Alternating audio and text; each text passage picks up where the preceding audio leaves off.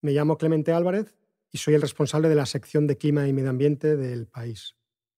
Llevo cubriendo estos temas más de dos décadas y una de las historias que más me gustó escribir muy al principio fue la de unos investigadores españoles que al final del siglo XX intentaban la colosal tarea de catalogar todas las plantas ibéricas.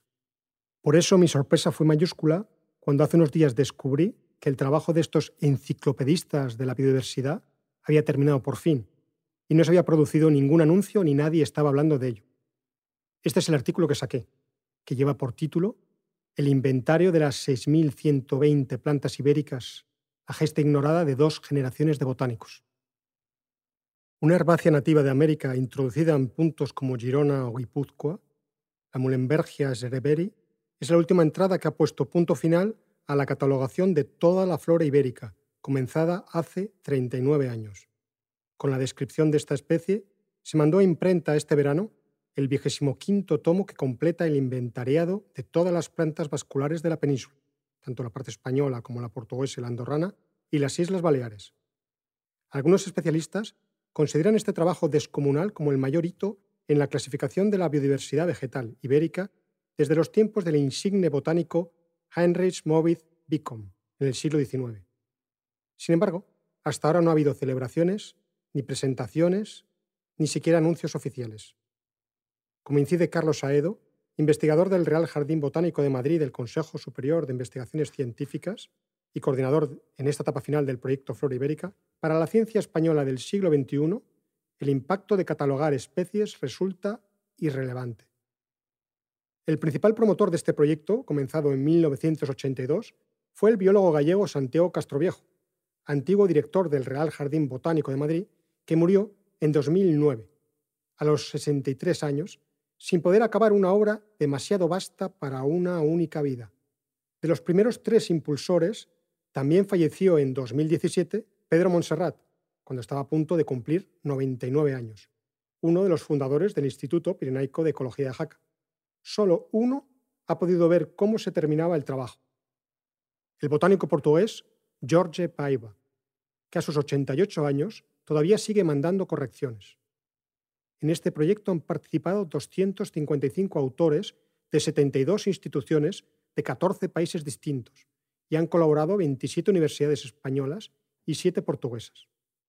Para hacer posible esto han hecho falta dos generaciones de botánicos, comenta Edo, que comenzó en el proyecto como becario hace 30 años y ha terminado coordinándolo. Lanzarse a inventariar toda la flora ibérica pretendía acabar con una anomalía histórica.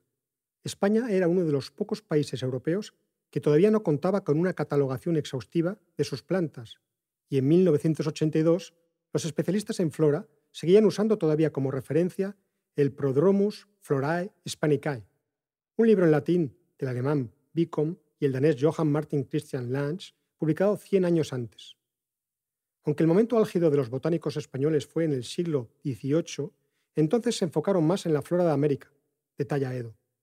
Luego hubo un intento de catalogar la flora ibérica de Mariano Lagasca a principios del XIX, pero tuvo que exiliarse a Londres por su actividad política como liberal, y tampoco cojó otro proyecto, de Pius, y Kerr, en el siglo XX, después de la Guerra Civil, detalla el investigador. Curiosamente, la tentativa de Castroviejo empezó de forma muy modesta pues al principio solo aspiraba a lograr financiación para intentar sacar un primer tomo, que apareció en 1986. Pasados 39 años, esta catalogación de la flora ibérica concluye con el registro de 6.120 especies, de las que cerca de un 22% son endémicas. Es decir, no existen en ninguna otra parte del mundo, salvo en la península, Baleares y otras islas como las Colombretes o Alborán. El trabajo deja fuera Canarias y otros archipiélagos portugueses de la Macaronesia por ser su biodiversidad vegetal completamente diferente. Como recalca el coordinador del proyecto, estas especies incluyen casi la mitad de todas las plantas de Europa, lo que refleja la verdadera dimensión de la obra que acaba de terminarse, un hito que va mucho más allá de las fronteras españolas. También destaca el alto número de especies exclusivas del territorio ibérico, pues ese 22% contrasta con las tasas muy bajas de otros países europeos. Como subraya Aedo, en Alemania los endemismos vegetales se pueden contar con los dedos de la mano. La flora ibérica es muy rica, como casi toda la del Mediterráneo. En diversidad se parece a la de Grecia o Italia y está un poco por debajo de la de Turquía, detalla el investigador del Real Jardín Botánico, que explica que las antiguas glaciaciones arrasaron la vida vegetal en el norte de Europa, al cubrirlo todo de hielo. El registro no es definitivo, pues la flora está en constante cambio. Se siguen encontrando nuevas especies y hay otras que se extinguen. A veces ha ocurrido que los botánicos recolectaban algún espécimen que no encajaba con nada conocido. Es el caso de una esparraguera de Murcia bautizada como Asparragus macrorhizus, una curiosa planta cuya existencia en la Tierra se limita a los escasos arenales que quedan entre los edificios de La Manga y San Javier, en el Mar Menor. Otras especies nuevas para la ciencia son Gadoria, faluquei, que solo vive en roquedos de la Sierra de Gador, Almedía, o Primula subperinaica, descubierta en Pirineos. No se puede proteger lo que no se conoce, de ahí la importancia de este tipo de inventarios. La catalogación de la flora ibérica resulta de gran interés para la gestión del medio natural, pero también para trabajos científicos y para el ámbito académico. Paradójicamente, la envergadura del esfuerzo no se corresponde con la escasa valoración que tiene para la ciencia española del siglo XXI. Esto no sucede en todos los países. En Estados Unidos, cuando vuelve un investigador que se ha pasado 10 años en Bolivia recogiendo plantas, allí le hacen jefe del herbario del Jardín Botánico de Missouri.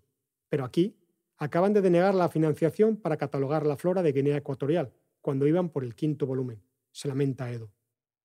Cualquier científico que quiera sobrevivir en España tiene que publicar obsesivamente artículos en revistas de impacto. Estos otros proyectos estructurales son considerados irrelevantes, comenta. Es un fin de época. Uno de los cambios más disruptivos vividos durante las cuatro décadas de proyecto fue la irrupción de Internet. Esto ha supuesto todo un desafío para una obra enciclopédica como esta, que ha tenido que adaptarse a formato electrónico y hoy puede consultarse en la biblioteca digital del Real Jardín Botánico. Sin embargo, esta digitalización también ha tenido sus ventajas. No en vano, al principio los investigadores intercambiaban la información a través de fotocopias enviadas por correo postal. Un verdadero engorro para un sistema de trabajo especialmente complejo. Cada género de planta se encargaba a un autor especialista, que pasaba el resultado de su inventariado a un editor científico, que a su vez consultaba un equipo de unos 50 asesores, y todo lo terminaba de revisar la Secretaría del Proyecto en el Jardín Botánico de Madrid. Con el correo electrónico, esta tarea se ha visto muy facilitada. Para el inventariado de las plantas, aparte de consultar bibliografía y muestras antiguas, se ha ido directamente al campo para recolectar especímenes de primera mano. Por ello, como recalca Edo, este proyecto ha tenido ya un impacto medible. La multiplicación de muestras en herbarios en Madrid, Valencia, Salamanca, Jaca, que serán útiles para otros proyectos científicos. E igual que aparecían especies nuevas, también ha habido otras catalogadas en colecciones que los investigadores no han sido capaces de encontrar ya en la naturaleza como Rostraria sazmani, que antes crecía en la playa de Palmones, cerca de Algeciras. Tomando como referencia los herbarios antiguos, el inventariado de la flora ibérica arroja un total de 26 especies extinguidas. Pero dada la escasez de estas colecciones en España, los investigadores sospechan que son más las desaparecidas.